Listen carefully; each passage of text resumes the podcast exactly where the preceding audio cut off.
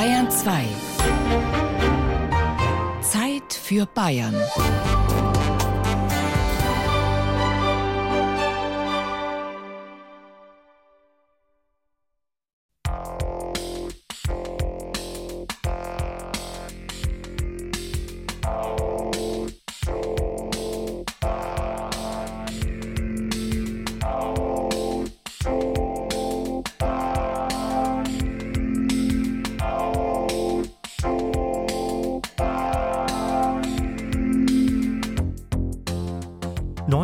1974. Die Gruppe Kraftwerk veröffentlicht ihr wegweisendes Elektropop-Album Autobahn. Das 22-minütige Titellied könnte ein Ständchen sein für die Fernstraße Berlin-Leipzig-München, denn im selben Jahr erhält sie den Namen, den sie bis heute trägt: Bundesautobahn A9.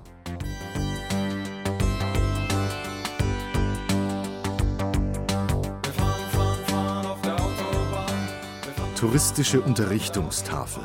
2,40 Meter hoch, 3,60 Meter breit, zwei Drittel Bild, ein Drittel Text. Reflektierend, weiß auf braun. Das sind Verkehrszeichen, die unsere Verkehrsteilnehmer auf touristisch bedeutsame Ziele hinweisen, die sie abseits der Autobahn finden. Freising, Domberg und Weinstefan. Kloster Scherwern, Stammsitz der Wittelsbacher. Hopfenland, Hallertau. Pfaffenhofen an der Ilm. Schrobenhausen, Lehnbachstadt im Spargeland. Deutsches Hopfenmuseum Wolnzach. Festspielstadt Vorburg. Die sind total gefragt. Also wir haben im Grunde jede Woche ein, zwei, drei Anfragen nach so einem Verkehrszeichen. Wir sind mittlerweile schon relativ gut bestückt und haben auch nur noch wenige freie Standorte. Und dadurch, dass wir die Schilder eben im Bereich der Ausfahrt anordnen müssen oder wollen, wo dann der Verkehrsteilnehmer auch die Autobahn verlassen muss, um zu diesem Ziel zu kommen, haben wir da wirklich mehr Absagen als Zusagen, die wir geben können und müssen. Christine Schwemmer von der Autobahndirektion Nordbayern lehnt sich über eine ausgebreitete Landkarte, auf der alle touristischen Hinweisschilder entlang der bayerischen Autobahnen abgebildet sind. 522 touristische Ziele zählt sie allein in ihrem Zuständigkeitsbereich. Genau 100 sind es entlang der A9. Kostenpunkt 12.000 bis 15.000 Euro pro Schild, inklusive Anfertigung, Anbringung und Wartung. Eingeführt wurden die Schilder vor 30 Jahren als Zusatzinformation neben den bekannten blauen Verkehrsschildern und gedacht als Ausgleich für die Regionen, die mit der Autobahn leben müssen. Schilder, die auf Sehenswürdigkeiten hinweisen, damals in den Anfängen des Autobahnbaus in den 1930er Jahren keine Option, denn die Autobahn war selbst eine Sehenswürdigkeit. Die Reichsautobahnen sind in ihren Anlagen und in ihren Bauwerken so großartig, dass es immer wieder lohnt, sich auch als Beschauer an ihren technischen und kulturellen Meisterwerken zu erfreuen. Also im Gegensatz zur landläufigen Meinung hatten die Reichsautobahnen keine strategische Funktion. Und es sollte auch die Schönheit der natürlichen Landschaft hervorgehoben werden. Der Historiker Peter Fleischmann ist Leiter des Staatsarchivs Nürnberg. Er hat sich im Rahmen einer Ausstellung ausführlich mit dem Mythos Reichsautobahn beschäftigt. Wie man heute weiß, hat nicht Adolf Hitler die Autobahn erfunden. Die Nazis griffen lediglich schon bestehende Ideen vereinzelter Bauvereine auf, darunter auch die Planungen der Mühl Leiberl, der Vereinigung zum Bau einer Linie München-Leipzig-Berlin. Die wichtige Nord-Süd-Trasse wurde ab 1936 in mehreren Teilabschnitten eröffnet und an der bis heute nicht veränderten Streckenführung kann man immer noch nachvollziehen, welchen Zweck die Fernstraße A9 hatte. Man hat dort immer sehr bewusst die landschaftlichen Gegebenheiten aufgenommen, auch die kulturräumlichen. Also es gibt bei Allersberg so eine Strecke, da wie so ein flatterndes Band geht die Autobahn dahin. Heute würde man gerade planieren. Man hat viele Buckelrücken mit in der Trasse aufgenommen. Das ist so ein leicht schwingendes Moment, auch belebend.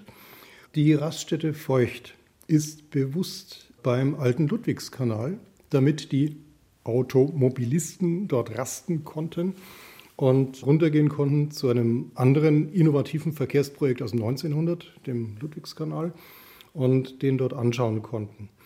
Und in gleicher Weise äh, Richtung Norden dann am Hinberg die Trasse hoch, die quält sich ja lange Zeit auf dem Berg dann auf. Und oben sind sie dann auf der Höhe und fahren dann durch Oberfranken, landschaftlich reizvoll. enge Radien, schärfere Kurven, als sie heute üblich sind. Also das war inszeniert, das war bewusst geplant. Der Bau der Reichsautobahnen, der Straßen Adolf Hitlers, ist eine wirtschaftliche Maßnahme von kaum absehbarer Tragweite. Die Bauarbeiten bringen Arbeit größten Ausmaßes auf lange Sicht. 250.000 Arbeiter der Stirn und der Faust finden auf sieben Jahre Beschäftigung. Dem Kraftverkehr bringen diese Reichsautobahnen endlich Straßen, die der technischen Entwicklung des Kraftwagens entsprechen.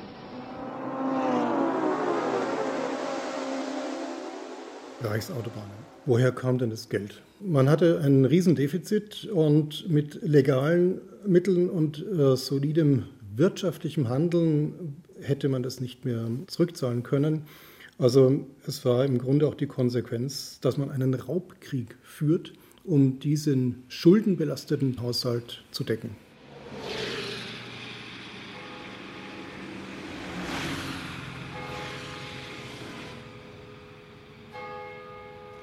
Ich bin jetzt bei dem Unternehmen, zu dem ich gerade fahre, seit fünf Jahren. Und bei einer der ersten Fahrten ist mir die Autobahnkirche hier aufgefallen. Ich fahre gern schnell und fahre sehr viel, also 40, 50.000 Kilometer jedes Jahr schon seit den frühen 90ern. Dadurch habe ich viel Erfahrung und ähm, ich nehme dann Auszeiten und gehe nicht nur hier in diese Kirche, aber das ist eine der Kirchen, in die ich regelmäßig gehe. Eigentlich versuche ich immer, wenn ich hoch und auch wenn ich runter fahre, kurz innezuhalten. Matthias Emmerich ist auf dem Weg in die Firmenzentrale in Warmensteinach in Oberfranken. Eben hat er einen kleinen Stopp eingelegt und die Autobahnkirche St. Thomas in Trockau betreten. Eine von drei Kirchen dieser Art in Bayern entlang der A9. Die Beweggründe, das Gotteshaus als Autobahnkirche für den Reisenden zur Verfügung zu stellen, finden sich in den Sendungsworten des Matthäusevangeliums. Darum geht zu allen Völkern und macht alle Menschen zu meinen Jüngern, tauft sie auf den Namen des Vaters und des Sohnes und des Heiligen Geistes und lehrt sie alles zu befolgen, was ich euch geboten habe. Seid gewiss, ich bin bei euch alle Tage bis zum Ende der Welt.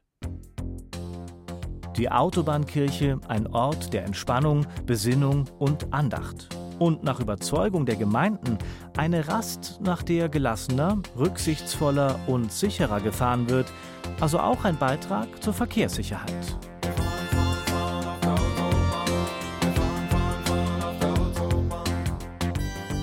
Fränkisches Seenland. Wallfahrtskirche Freistadt. Triathlon Region Rotsee. Schloss Ratibor Rot. Barockes Allersberg. Nürnberger Land, Outdoor- und Genussregion. Markt Voigt. Hier ist wirklich viel los.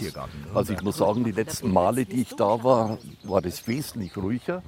Werner Schwanfelder staunt nicht schlecht. Busse parken am Waldrand, viele Touristen schlendern herum, machen Fotos. Er passiert die bayerisch-thüringische Landesgrenze. Gut, passieren ist zu viel gesagt. Es geht ein paar Meter über eine Holzbrücke, die den an vielen Stellen nur etwa 50 Zentimeter schmalen und fast ausgetrockneten Tannbach überwindet. Auf der anderen Seite Wachtürme, Mauerreste, Zäune und Schülergruppen, die sich über das Gelände verteilen. Wo kommen Sie her? Where are you from? Wir kommen aus Bristol in England, in Südwestengland, ja, ja. Und wir machen hier einen Schulaustausch mit dem Graf Münster Gymnasium in Bayreuth. Also wir wollten ein bisschen mehr über die deutsche Geschichte lernen. Wir machen also, also den Kalten Krieg, wir studieren das in der Schule. Aber ich glaube, es macht es echter, wenn man das erleben kann, wenn man das richtig erklärt. Ja, ist es einfacher zu verstehen. Erzählt die aus Großbritannien stammende Deutschlehrerin Juliette French und huscht ihrer Schülergruppe hinterher, hier in Mödlareuth im Landkreis Hof, bekannt als Little Berlin, weil dieses kleine 40 Einwohner zählende Dorf wie Berlin jahrzehntelang durch eine unüberwindbare Mauer geteilt war. Möttlerreuth ist einer der wichtigsten Punkte. Möttlerreuth ist wahnsinnig gut ausgeschildert, schon von der Autobahn aus. Und hierher kann man fahren, hier hat man die Infrastruktur, hier ist alles da, hier hat man genug Parkplätze, die Busse kommen unter. Also das ist bekannt und hier kommen viele Leute her. Aber es gibt natürlich noch viele, viele kleine Orte.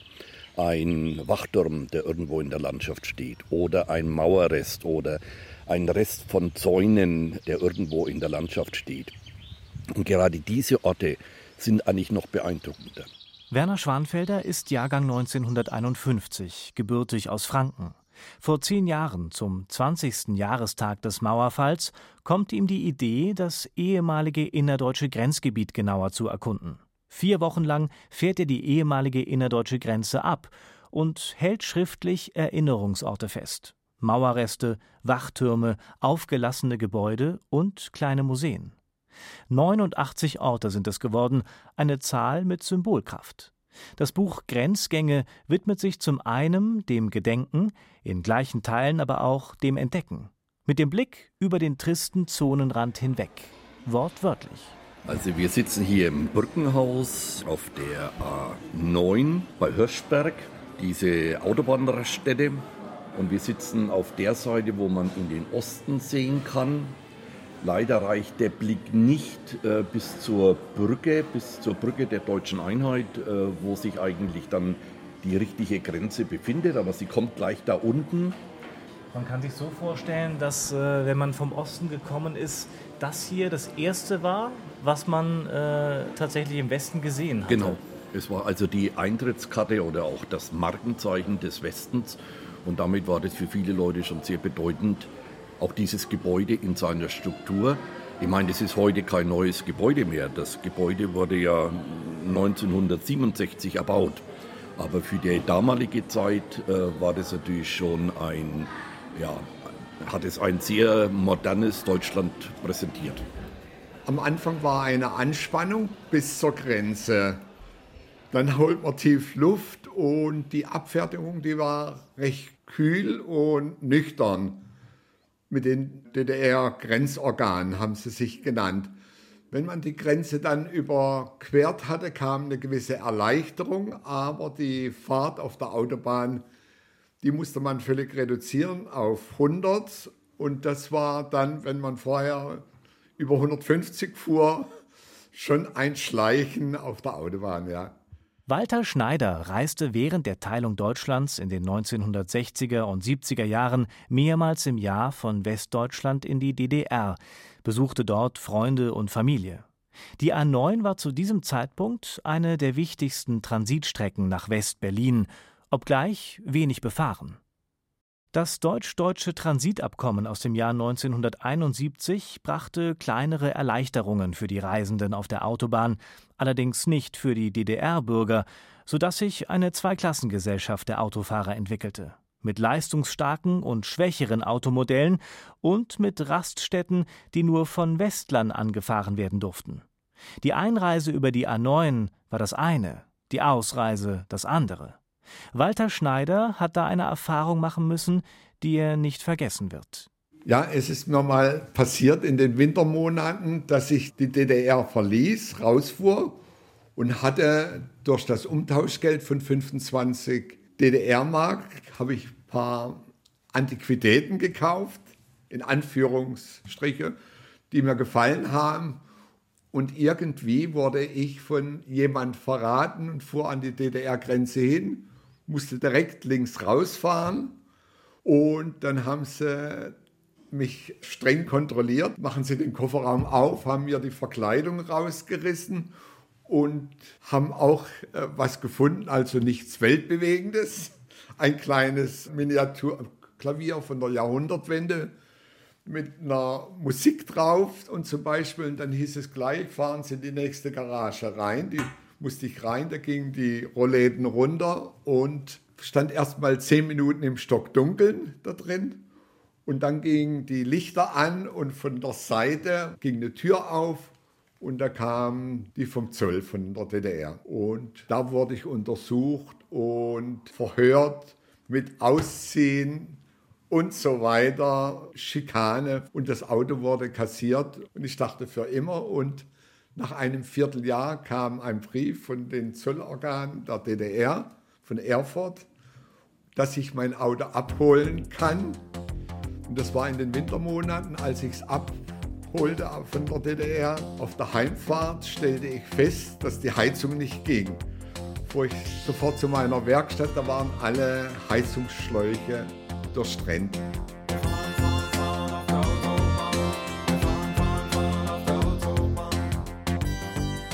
Alltag im Grenzverkehr zwischen Ost und West. Und dann kam die Wende, auch verkehrstechnisch. Vor allem die neuen Mitbürger waren zum Teil überfordert. Es wurden deutsche Autos gekauft, endlich weg vom Trabant von Wartburg. Und natürlich schon eine andere PS-Klasse war am Anfang doch gewöhnungsbedürftig, vermute ich, für die Leute und zum Teil überfordert, speziell am alten Hienberg, der sehr steil, sehr kurvenreich war, war hier einiges zu tun.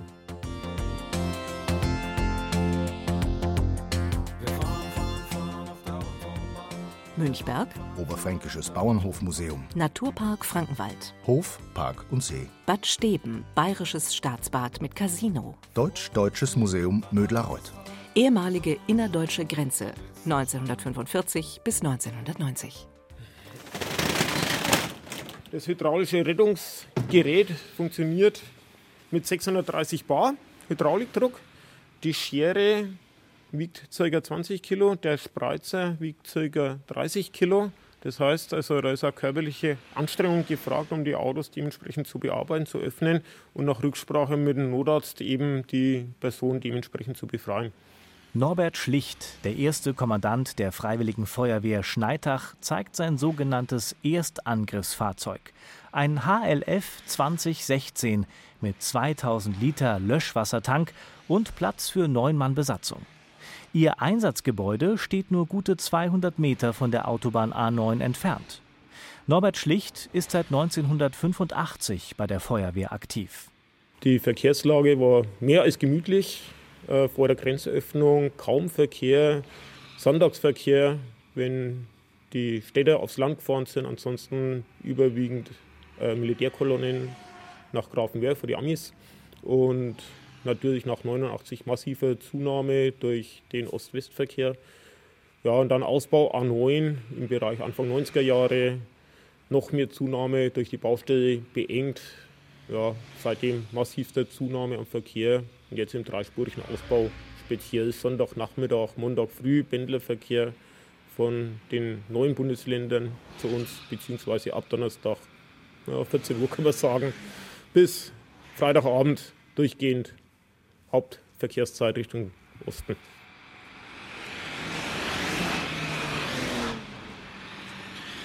»120 Einsätze pro Jahr, davon die Hälfte auf der Autobahn A9. Pkw- und Lkw-Brände, eingeklemmte Verkehrsteilnehmer nach schweren Unfällen, Bergung von Überlebenden und Toten. Eine körperlich und psychisch belastende Arbeit unter schwierigsten Bedingungen. Leitsatz der Freiwilligen Feuerwehren Gott zur Ehr, dem Nächsten zur Wehr. Wir sind gebranntes Kind. 8. April 2014 ist ein Kamerad von uns ums Leben gekommen auf der Autobahn, weil ein 40 Tonner unser Sicherungsfahrzeug übersehen hat. Sicher ist gar nichts auf der Autobahn. Immer ein Auge zum Verkehr. Sprung über die Leitplanke, notfalls und aus dem Gefahrenbereich bringen, ist das A und O. Sicher gibt es nicht. Verkehrsabsicherung auf einer sechsspurigen Autobahn. Da muss jeder im Team wissen, was er zu tun hat. 1998 hat man den dreispurigen Ausbau der A9 von Schneitach Richtung Norden abgeschlossen. Ein Verkehrsprojekt, das aufgrund des immer dichter werdenden Verkehrs nach der Wende nötig wurde. Seitdem ist der Verkehrsfluss dort etwas besser, auch wurde die steile Hienbergtrasse entschärft. Doch der Verkehr nimmt auf der gesamten Fernstraße bis heute immer weiter zu. An manchen Stellen sind es bis zu 100.000 Fahrzeuge pro Tag. So wird vielerorts nicht nur über Sicherheitsmaßnahmen, sondern auch über Lärmschutz debattiert und gestritten. Und Stau gibt es nach wie vor sowieso genug. A9 München Richtung Nürnberg zwischen Dreieck Nürnberg Feucht und Kreuz Nürnberg 6 Kilometer stocken. A9 Nürnberg in Richtung Berlin zwischen Markt Schorgast und Münchberg Süd 5 Kilometer stocken. Also die letzten Mal war ich eigentlich recht häufig unterwegs, also immer eigentlich nach Dessau hoch, dann Nürnberg runter, dann in die Nähe von Leipzig. Also teilweise geht's, aber durch die Baustellen halt hier, äh, gerade wenn man in der Nacht fährt jetzt, äh, durch die ellenlangen Baustellen, da muss man sich wirklich sehr, sehr konzentrieren, weil da halt wenig Platz ist. Lkw-Fahrer Reiko 71 hat sich mit seinem Wagen eben auf die Rastplatzanlage Fränkische Schweiz an der A9 gestellt. Kurz mal abschalten, eventuell noch ein Nickerchen machen. Hinter ihm befinden sich zwei ausgepolsterte Liegeflächen. Die Kabine kann blickdicht abgedunkelt werden. Platz ist genug, sogar für zwei Fahrer. Und der Lärm? Wie schläft sich's? Gut, also in dem Bett schlafe ich besser als zu Hause. Also zu Hause kann ich zum Beispiel nicht durchschlafen. Hier kann ich, hier schlafe ich durch. Man gewöhnt sich dran. Selbst wenn man neben Kühlfahrzeug steht, sage ich mal so, wo der Kühler die ganze Nacht läuft, ja, irgendwann weg. Seit einem Jahr fährt Reiko die A9 regelmäßig ab. Die Lärmbelastung nachts ist für ihn also weniger das Problem, eher der Verzicht auf persönliche Freizeit, denn die Schichten sind mit 13 bis 15 Stunden ganz schön belastend, auch wenn regelmäßige Ruhezeiten vorgeschrieben sind. Auf den Autobahnen erlebt er die abenteuerlichsten Geschichten und Manöver. So wundert es ihn nicht, dass es trotz sichererer Autos immer wieder zu schweren Unfällen kommt. Und auch das Miteinander auf den Fernstraßen lässt seiner Meinung nach zu wünschen übrig. Wie ist das Verhältnis zwischen Autofahrer und Lkw-Fahrer? Wie würdest du es beschreiben? Also in Deutschland ist es schlecht. Ja? Ja. Also ich finde, in manchen anderen Ländern, wie jetzt Frankreich zum Beispiel, da ist der Lkw-Fahrer wirklich hoch geachtet. Das ist wahrscheinlich auch geschichtlich, sage ich mal so ein bisschen.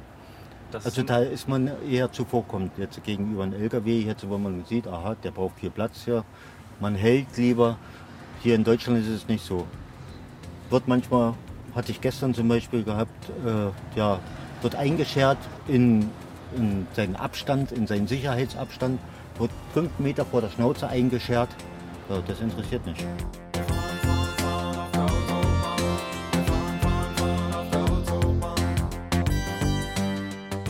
Seit 2015 gibt es zwischen Nürnberg und München das digitale Testfeld, auf dem Autobauer wie Audi und BMW neue Mobilitätstechnologien im Realverkehr erproben. 140 Kilometer lang und in seiner Funktion einzigartig in der Bundesrepublik.